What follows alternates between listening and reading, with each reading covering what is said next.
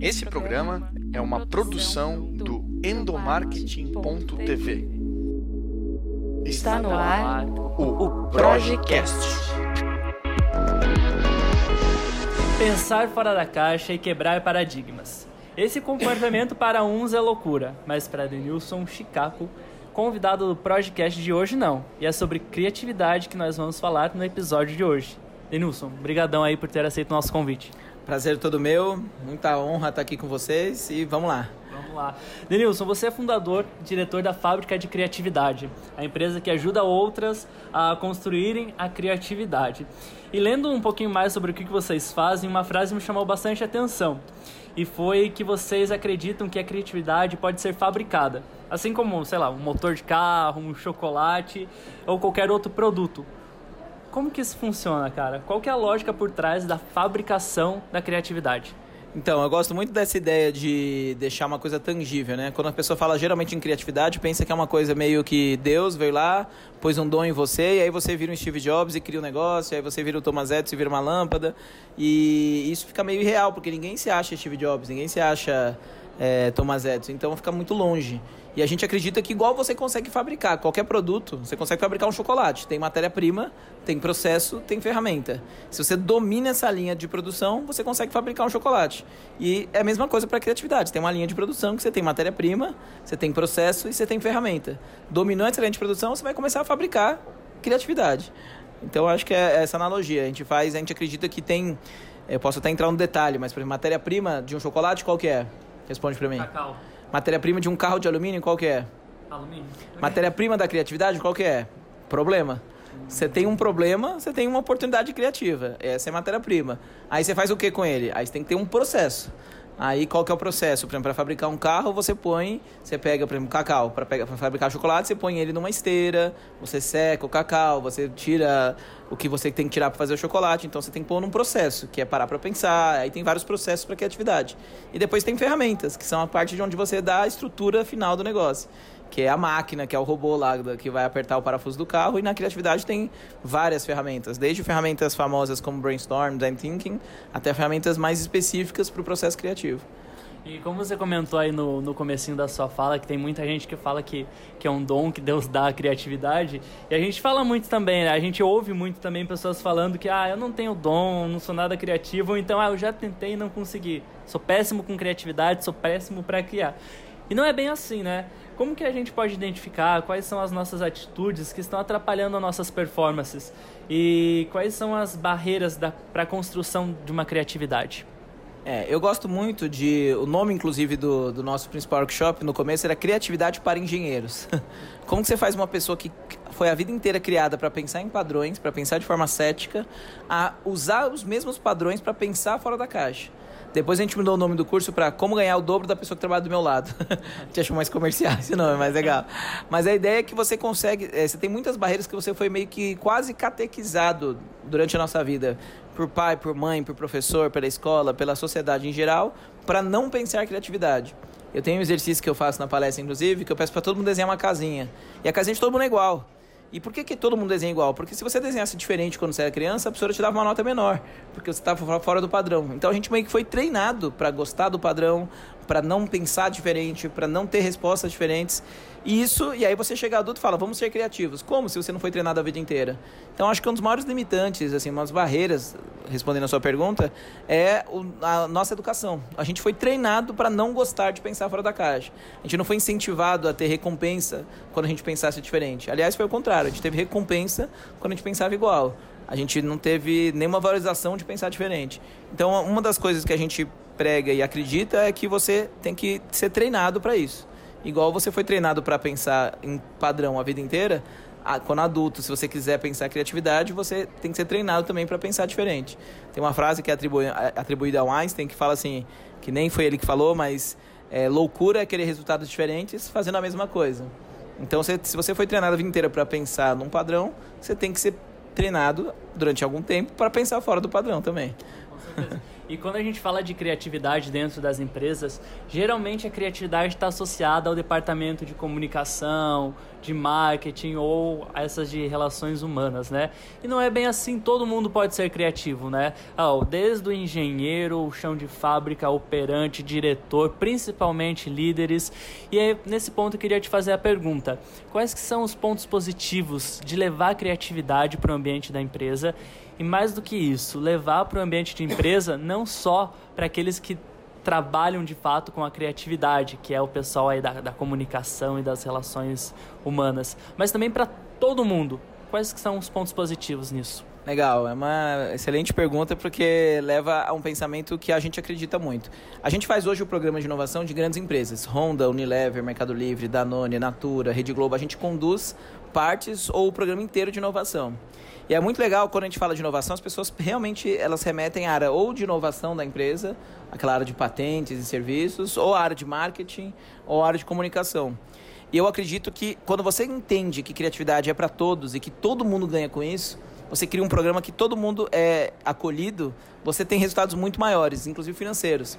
A gente tem muitas histórias legais para contar. Tem um projeto que a gente fez para uma indústria química gigante, desde o presidente até o chão da fábrica. E no final do nosso programa, uma estagiária deu uma ideia que fez a empresa ganhar um milhão e meio de reais com a ideia dessa estagiária. Nessa empresa, na época, eles tinham um projeto de incentivar com até 10%, uma ideia que fosse original. Essa estagiária ganhou 150 mil reais por ter dado a ideia. Foi efetivada, que é mais importante. É, se bem que eu acho que 150 mil é mais legal. né? Às vezes, mas o que é legal é que ideias valem dinheiro, ideias valem negócio. E se você se apropria disso, não precisa ser de uma área específica de inovação para ter ideias. E eu pergunto, sempre quando eu conto essa história, eu pergunto, qual área que era essa estagiária? Era de comunicação? Era de marketing? Era de criação de novos produtos? Não. Você consegue chutar? Chuta aí uma área. Ah, Nada a ver. Uh, administração. Jurídico. Jurídica. Ela era da jurídica e ela teve uma ideia exatamente usando uma ferramenta de inovação. A gente está falando sobre uma das ferramentas de inovação que é o Open Innovation, que você abrir para outras pessoas perguntas que você tem que responder internamente. E aí ela percebeu que tinha um negócio na faculdade que estava falando sobre um direitos é, de um tipo de legislação que empresas que investem em tecnologia pagam um certo imposto e que podem pagar menos. E essa empresa investiu em tecnologia não estava pagando menos imposto. E simplesmente ao ela fazer essa pesquisa dentro do nosso workshop, ela percebeu que ela podia usar isso a favor e ela levou. E a empresa realmente não estava é, usando esse benefício e começou a usar e ganhou um milhão e meio de reais. Então é legal que às vezes você percebe que as melhores ideias não são necessariamente uma ideia de um produto, de um serviço. Às vezes é um lixo que estava longe. Eu tenho uma outra história legal. A gente fez um projeto para uma empresa que as pessoas demoravam para jogar um lixo fora.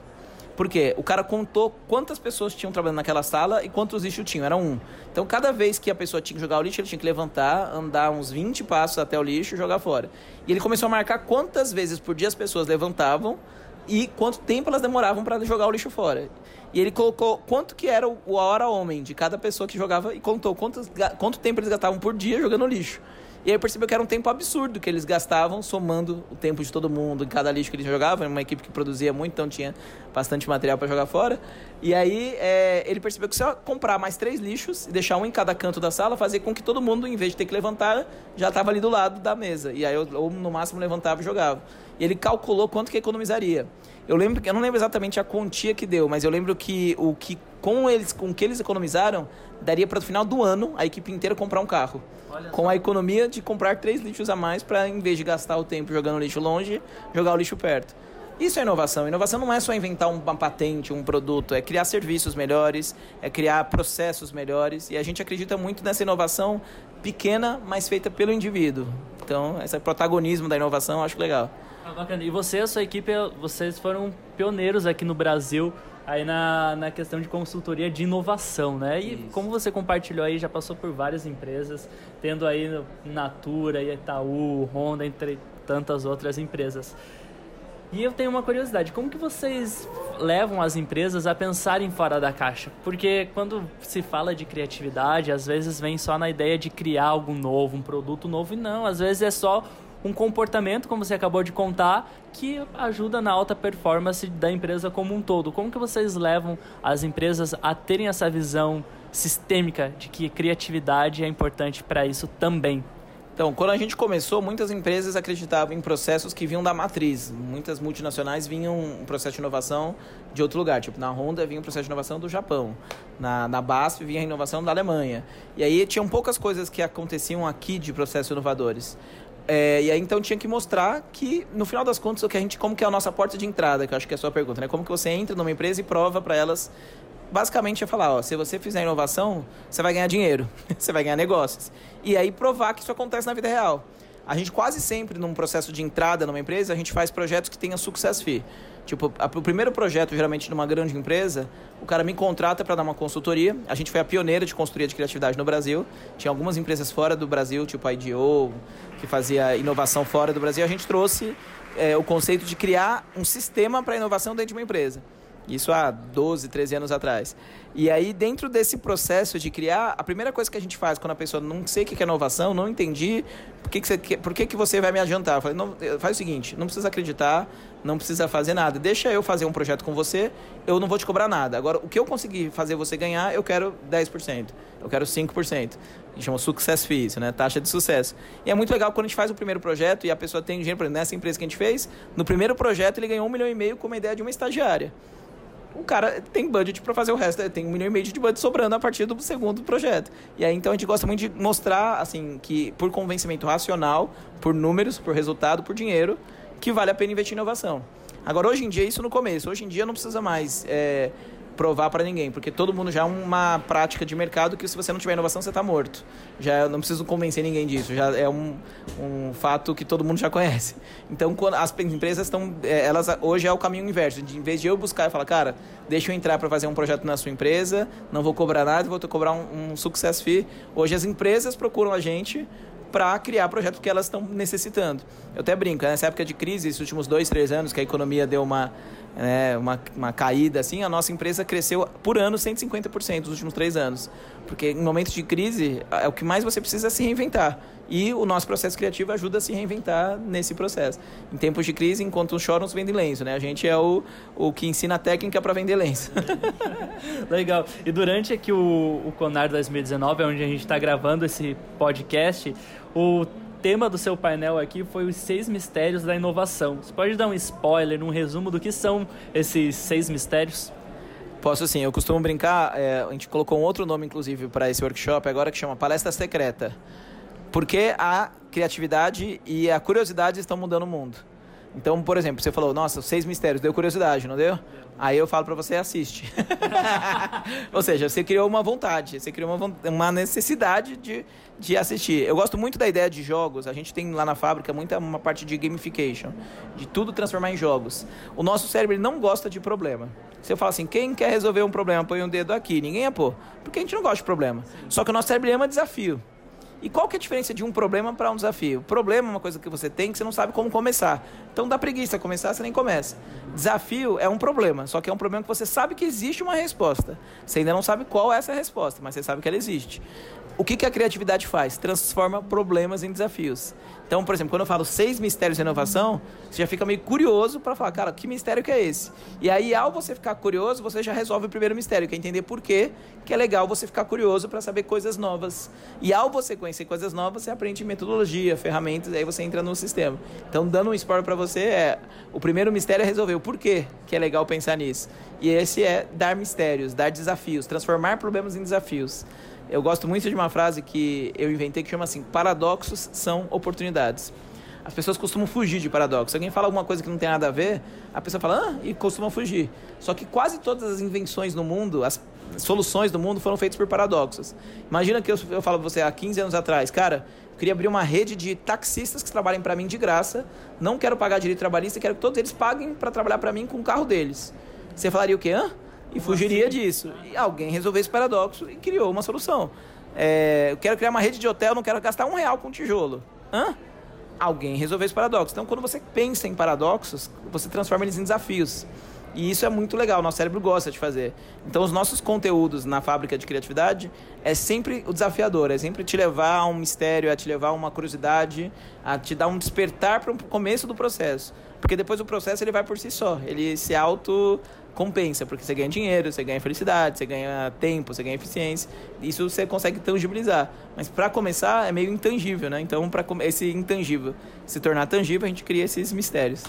Bacana. E se você que está nos ouvindo aí ficou curioso para saber quais são esses seis mistérios, como que as pessoas fazem para saber um pouquinho mais sobre o seu trabalho, sobre o trabalho aí da Fábrica de Criatividade?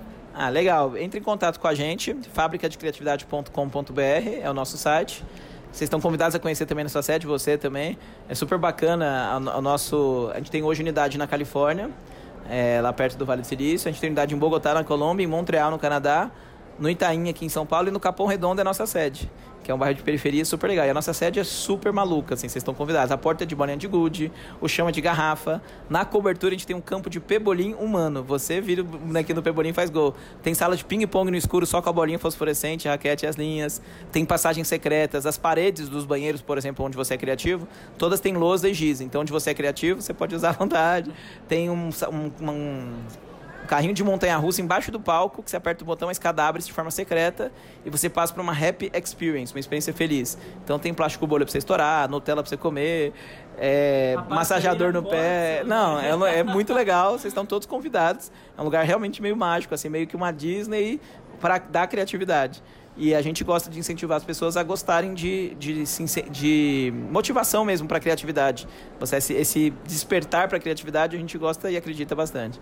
Bacana. E para a gente encerrar esse nosso bate-papo, que mensagem que você deixa para os nossos ouvintes sobre alguém que está ouvindo o podcast e falou: Poxa, eu preciso então começar a olhar um pouco mais para a criatividade, a me desafiar e tornar o problema, entre aspas, um desafio para deslanchar. Que dicas que você compartilha para as, pessoas, as pessoas mudarem esse mindset delas? Então, eu acho que essa chavinha tem várias dicas rápidas para dar, mas a que eu mais gosto, quando as pessoas me perguntam isso, é tentar fazer uma missão na sua vida. Já que está falando de missão, de desafio, tenta ouvir uma vez por dia a frase por que eu não pensei nisso antes?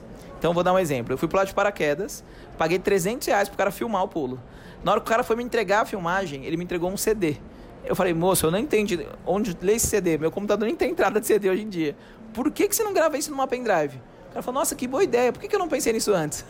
Imagina que legal se a partir de hoje, todo lugar que você for, pode ser num restaurante, num posto de gasolina, no supermercado, você pensar assim, se eu fosse o dono desse lugar, o que, que eu faria para o cara falar, nossa, por que, que eu não pensei nisso antes? Esse é um jeito de você destravar o seu cérebro e começar a ter ideias onde você está que a única coisa que ninguém vai tirar de você é onde você está. Agora a gente está numa sala aqui, gravando isso. Se você pudesse melhorar essa sala, o que, que você faria? Se você pensar 10 segundos, você vai ter ideia. E isso treina o seu cérebro a perceber que você é uma pessoa criativa. Então acho que esse é um primeiro jeito de, de treinar o nosso cérebro, de ser destreinado para o padrão e, e treinado para a inovação. Quem quiser também ter mais dicas e mais processos formais e não tem como contratar uma palestra, um workshop, a gente tem um clube de pessoas criativas online, que é um curso completo de criatividade, chama clubedacriatividade.com.br. E é um clube de pessoas que querem dar ideias. A gente pega as ideias de todo mundo que manda e tenta trocar por produtos. No final do mês você deu uma ideia de um restaurante, se sua ideia foi legal e o cara gostou, você ganha um jantar, por exemplo. Você der num posto de gasolina, você ganha um tanque de gasolina. E aí é um clube de criatividade mesmo, é um clube da criatividade, que as pessoas aprendem um processo criativo usando ferramentas. É online, é 100% online, então dá para você fazer em qualquer lugar que você esteja. E acho que são essas duas grandes dicas: treinar onde você está e assinar o Clube da Criatividade. Show, Denilson. Queria agradecer aí a sua participação no nosso programa.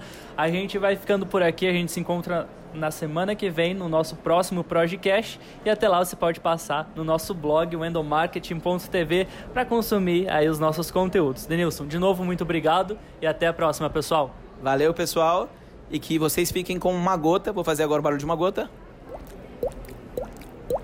da criatividade, que vocês comecem com uma gota e vão e depois vai virar uma enchente de pessoas criativas e felizes. Valeu. Valeu, show. Você ouviu o Projecast.